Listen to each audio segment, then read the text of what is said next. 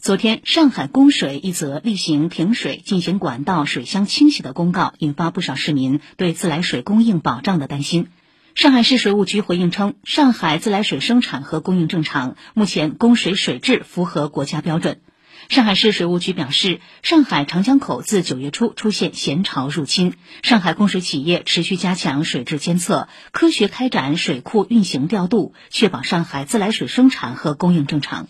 本台记者车润宇从上海市水务局了解到，上海供水发布的相关停水公告，仅是为进行管道水箱清洗的例行停水作业，短暂影响少部分区域。上海全市生活用水、工业用水供应平稳，无停水限水计划。